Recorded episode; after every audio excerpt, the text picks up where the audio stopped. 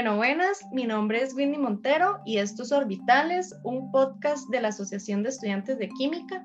El día de hoy hablaremos un poco acerca de la ansiedad y el estrés y para ello nos acompañan las licenciadas Mariam Chacón, trabajadora social del CASE, y la licenciada Angelique Campos, también del CASE de Ciencias Básicas.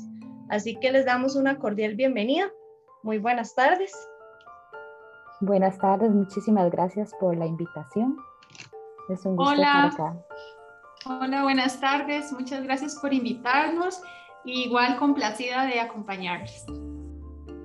Muchas gracias. Bueno, este más o menos eh, sabemos que para muchas personas el tema de la ansiedad es bastante amplio y es muy utilizado actualmente, donde ahora muchísimas personas eh, padecen de ansiedad, ¿verdad? Y se utiliza muchísimo el término, incluso en la mayoría de los casos se habla de estrés y la ansiedad como si fueran uno solo, ¿verdad?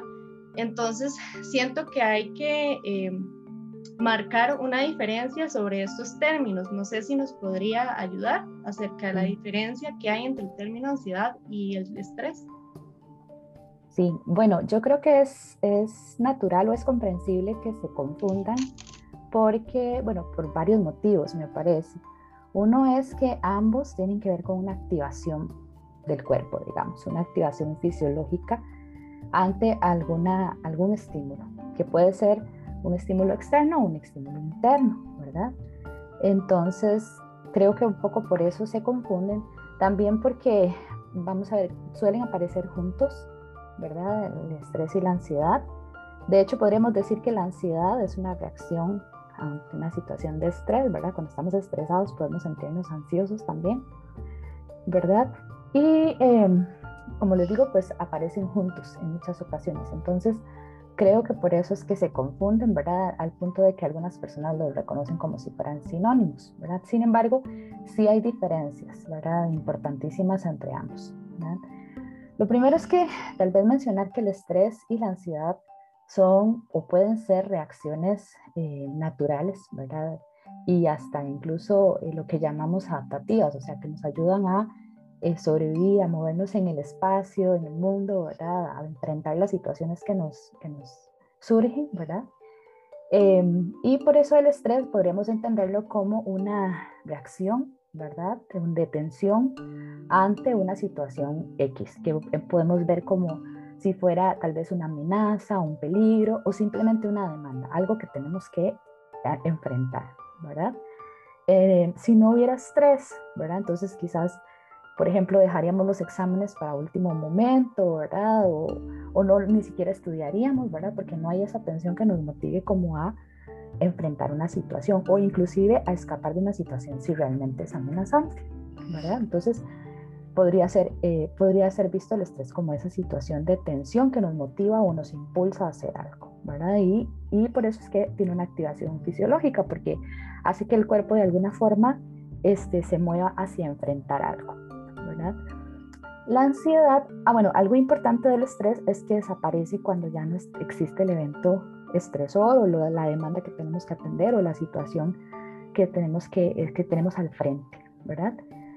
La ansiedad podríamos verla como algo que puede permanecer por más tiempo y que incluso no se va aunque la situación ya no exista, ¿verdad? O no esté o ni siquiera existió nunca. O sea, a veces sentimos ansiedad por algo que no sabemos qué es.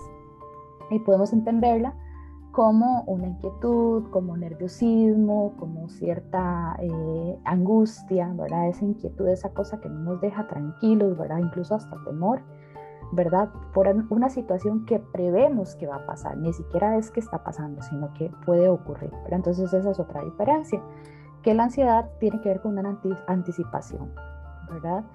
Y el problema es que, ¿verdad? Y cuando se vuelve algo que afecta, nos afecta, es cuando lo vemos como algo, algo que nos eh, sobrepasa, algo que no podemos, eh, no podemos hacer nada al respecto, ¿verdad? Entonces nos asusta, nos inquieta, nos angustia, ¿verdad? Y por eso no, no es una situación que puede permanecer, como les digo, aunque la situación ya no exista, ¿verdad? Por ejemplo, yo puedo estar estresada ante un examen, ¿verdad? Y puedo estar también ansiosa, inquieta, angustiada, temerosa, ¿verdad? resulta que ya hice el examen, ya debería sentirme tranquila, pero me sigo sintiendo ansiosa, me sigo sintiendo intranquila, ¿verdad? Y tiene que ver con todo lo que asocio al respecto. Entonces, como por ahí yo vería como las diferencias entre ansiedad y estrés. Ok, muchísimas gracias. E igualmente, digamos, ¿cómo podemos nosotros saber si en realidad estamos pasando por una situación de ansiedad? Si nuestros sentimientos están enfocados eh, hacia una eh, situación de ansiedad, ¿cómo podemos reconocerlo? Bueno, normalmente, como les decía, pues nos sentimos inquietos, angustiados, ¿verdad? Este, eh, temerosos, ¿verdad? Y algo importante es que como esa ansiedad tiene que ver con una anticipación a algo que puede no haber ocurrido o que ni siquiera sabemos qué es, ¿verdad? Muy frecuentemente está asociada con situaciones o experiencias de la vida que hemos tenido, ¿verdad? Entonces cuando de repente sentimos como esa angustia, esa inquietud y no, no logramos ubicar muy bien qué pasa, ¿verdad? Entonces, si nos remitimos un poquito como a lo que hemos vivido, de repente, ¿verdad? Podemos ubicar algunos, algunas situaciones o alguna, algo que tenga que ver con nuestra historia, historia de vida que tenga que ver con la ansiedad, ¿verdad? Es, es diferente tal vez una, una crisis de angustia o un ataque de pánico, ¿verdad? A una situación de ansiedad, ¿verdad? Podemos sentir, como les digo, ansiedad en muchos momentos de la vida, incluso eso es natural, ¿verdad? Este, pero cuando estamos experimentando una crisis de angustia, ya eso es distinto, ¿verdad? Por ejemplo, en una crisis de angustia, lo que experimentamos es como una activación elevada en un momento determinado, ¿verdad? Es como, por ejemplo, eh, una sudoración, palpitaciones, taquicardia, eh, hiperventilación, ¿verdad? Una sensación de que algo nos está pasando y no sabemos qué es, temor como incluso a morir, ¿verdad? En ese momento. Entonces, ahí estamos experimentando una crisis de, de angustia, una, un ataque de pánico, ¿verdad? Una crisis de ansiedad que es diferente a la ansiedad, digámoslo así, más, eh, más de tipo síntoma, ¿verdad? O reacción ante, ante alguna situación, ya sea de estrés o algo que nos, que nos ha pasado, ¿verdad? Entonces, eso es importante, eh, como hacer la diferencia, ¿verdad? Y si yo pudiera distinguir con base a lo que estás diciendo, este, cómo podría yo manejar el ataque de, pánico, cómo puedo yo mermar esa crisis que estoy teniendo. Bueno, es importantísimo, eh, ¿verdad? Tal vez en ese momento detenerme, tratar de buscar un lugar tranquilo, ¿verdad? Identificar que, bueno, que estoy teniendo una crisis y, y poder decirme a mí misma que como crisis es pasajera, porque el problema o la situación, ¿verdad? En ese momento es que sentimos que no tenemos control y que eso va, va a seguir, va a continuar, no sabemos por cuánto tiempo, ¿verdad? Entonces hay algo que es importante repetirnos y que es una, una crisis de angustia que es momentánea, que no me voy a morir, para tratar de decirme eso, ¿verdad? Este, y tal vez practicar alguna, alguna respiración, algo que me ayude a anclarme, ¿verdad? Porque normalmente lo que lo que genera que la crisis se prolongue es justamente pensar que algo malo me está pasando y que no lo voy a poder parar y me puedo ir en un tren de pensamientos que más bien hacen que la activación permanezca, que no se vaya, ¿verdad? Entonces lo que necesito es como desenfocarme de ahí, ¿verdad? Algunas personas, por ejemplo, utilizan técnicas como de desviar la atención, ¿verdad? Qué sé yo, como repetir el abecedario, incluso decirlo al revés para tratar de enfocarse en algo diferente, ¿verdad? Este, ubicar un, un objeto, ver cómo es, qué colores tiene, cuál es la forma, cómo se siente, ¿verdad? Para tratar de desviar esa atención que en ese momento está enfocada en lo que me está pasando en la crisis, tratar de desviarlo de ahí, ¿verdad? Igualmente, si tengo una persona a la que, a la que puedo acudir y conversar con esa persona y que me pueda apoyar en ese momento sería, sería muy bueno, ¿verdad? Como les digo, pues eh, también poder practicar alguna técnica de respiración, ¿verdad? También existen técnicas de lo que llamamos relajación muscular, que es tensar los músculos, ¿verdad? Muy fuerte y liberar la tensión. Eso también me desenfoca de la situación de crisis, ¿verdad?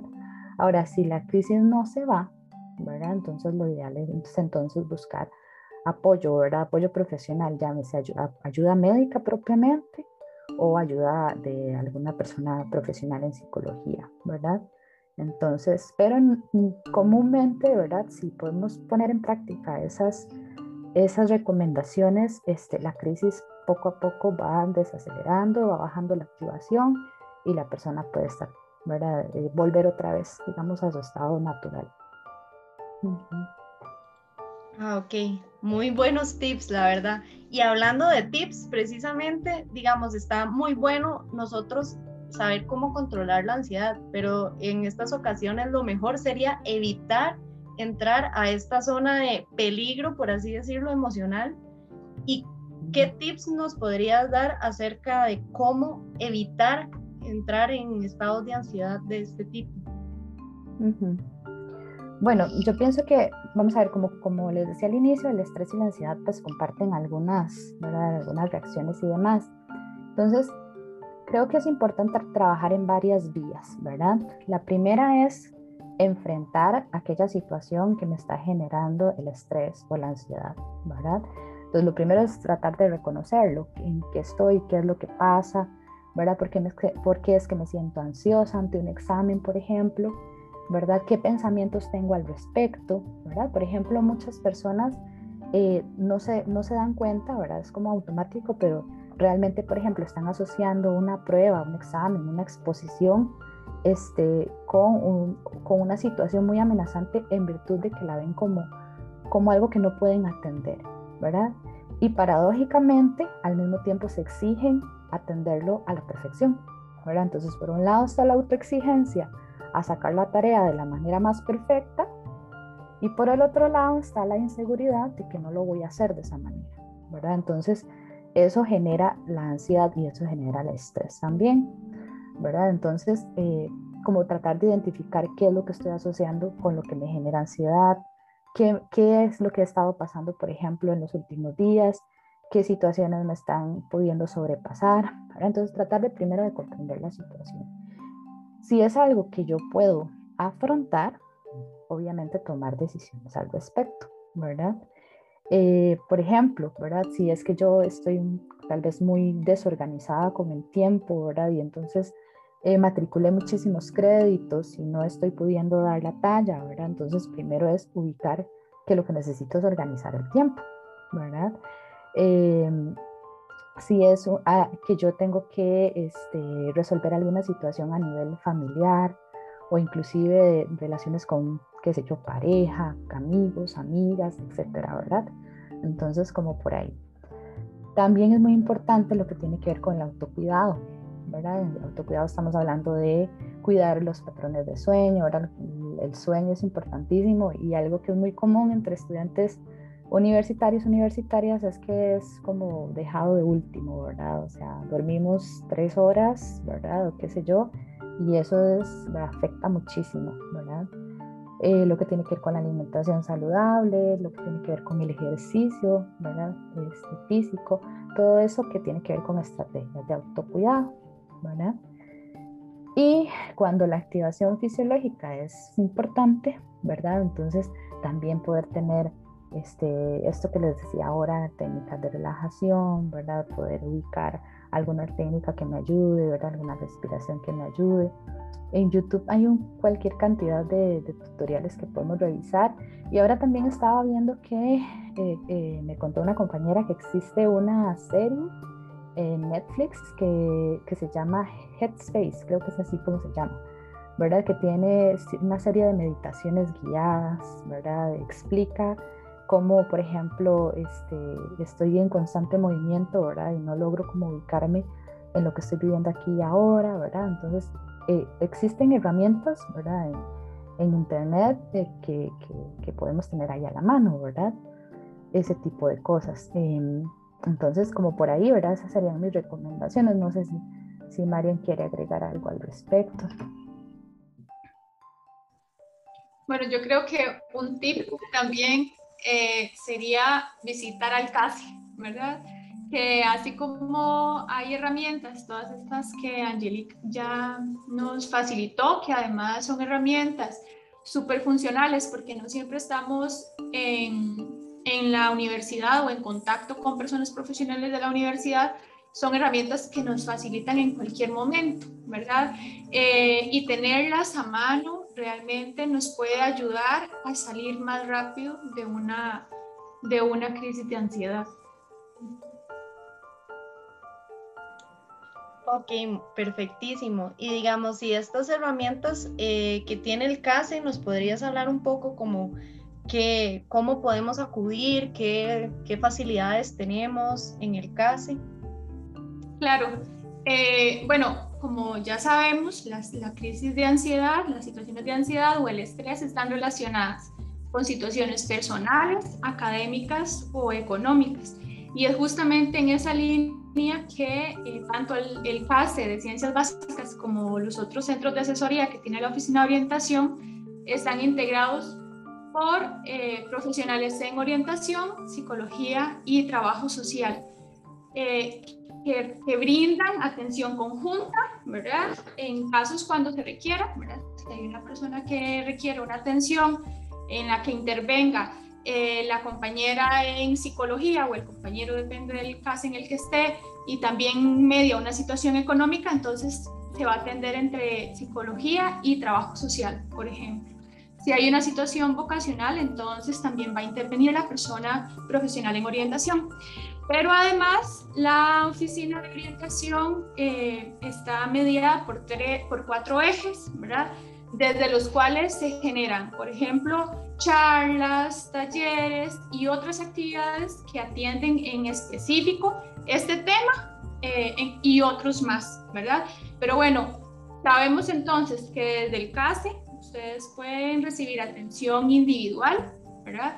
Conjunta y además que el CASE tiene otros, otras acciones eh, eh, aunadas a las intervenciones que se hacen desde la Oficina de Orientación para atender este tema y otros. Por ejemplo, eh, un tema que ya Angelique mencionó que le genera mucho estrés es eh, cuando hay desorganización, ¿verdad? Entonces, desde el CASE, por ejemplo, se les puede orientar, ¿verdad? A tener una mejor organización del tiempo. De igual manera, si hay una situación económica que les está afectando, entonces también se acercan al CASE y les orientamos respecto al procedimiento que tienen que hacer para, eh, por ejemplo, solicitar una beca o algunas otras herramientas que, que también se tienen en esa línea. Entonces, bueno, saber siempre que si requieren atención del CASE pueden escribir un correo, ¿verdad? o llamar a los teléfonos que también están publicados en la página de la Oficina de Orientación. Ok, muchísimas gracias a, a la licenciada Mariam y a la licenciada Angelique que nos acompañaron en este podcast. Se les agradece mucho su anuencia por eh, atendernos. Muchas gracias a ustedes de verdad por, por invitarnos y y como les decía Marian, este, pues decirles que las puertas del CAS están abiertas, ¿verdad? Para ustedes, que como hablamos ahora, cuando identificamos qué es lo que nos está este, generando esas reacciones, ¿verdad? Entonces también podemos ubicar a dónde pedir apoyo y una de esas alternativas es justamente el CASE, ¿verdad? Con todo lo que Marian ya les, les comentó. Entonces, pues agradecerles de nuevo y decirles que estamos con las puertas abiertas para ustedes. Muchas gracias. Muchas gracias y cualquier, situación que, requieran el apoyo, eh, no duden en comunicarse con nosotros. Bueno, este sería el podcast de este día. Esperamos que nos acompañen en un próximo episodio de Orbitales.